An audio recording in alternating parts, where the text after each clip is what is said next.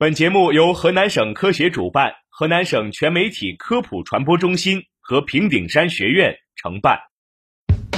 生活多姿多彩，科学无处不在，在生活中感受科学的魅力，用科学创造更好的生活。欢迎大家走进科学生活。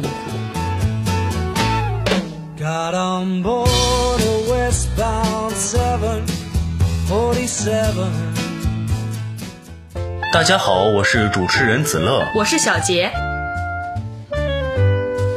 小杰，医院大夫开药的时候总是会叮嘱饭前服药或者是空腹服药，你能分清这两种的关系吗？空腹服药和饭前服药难道不是一回事儿吗？这你说的可不对，还真不是一回事儿。在日常生活中啊，免不了打针吃药，但是你真的会吃药吗？那吃药时又应该注意什么呢？空腹服药、饭前服药、饭后服药，都是医生叮嘱病人的一种吃药方式。有传言称饭前服药就是空腹服药，这真的正确吗？为了求证真相，央视“是真的吗”栏目咨询了相关专家。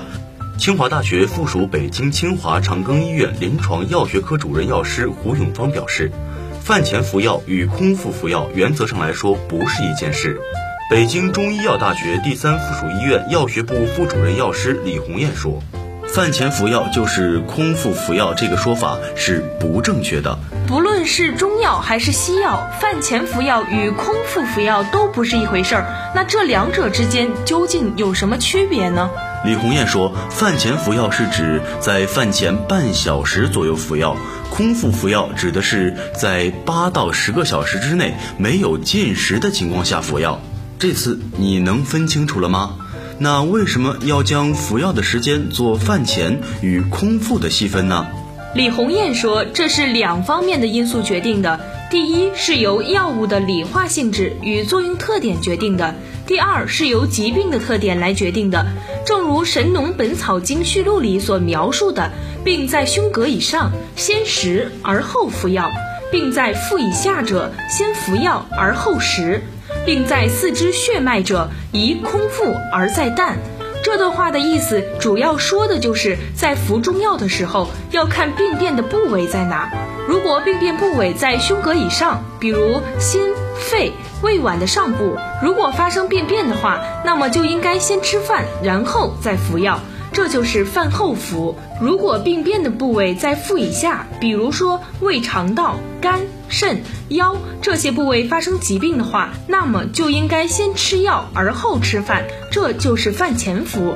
如果病变部位在四肢或血脉，那么就应该在早晨的时候空腹服，这样才是最科学的。如果在用药时，人们将空腹服药与餐前服药混为一谈，会给人体带来什么样的影响呢？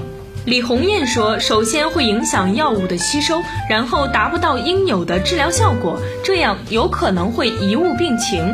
其次呢，可能增加药物不良反应的发生几率，比如说胃肠道的一些反应、恶心、呕吐等。胡永芳说，比如说像阿伦磷酸这种治疗骨质疏松的药，如果不是在空腹的情况下服用，就可能对食道造成损伤。那么这个药品就应该在早晨空腹的情况下再进行服用。除了饭前服药与空腹服药外，在服药时还需要注意哪些事项呢？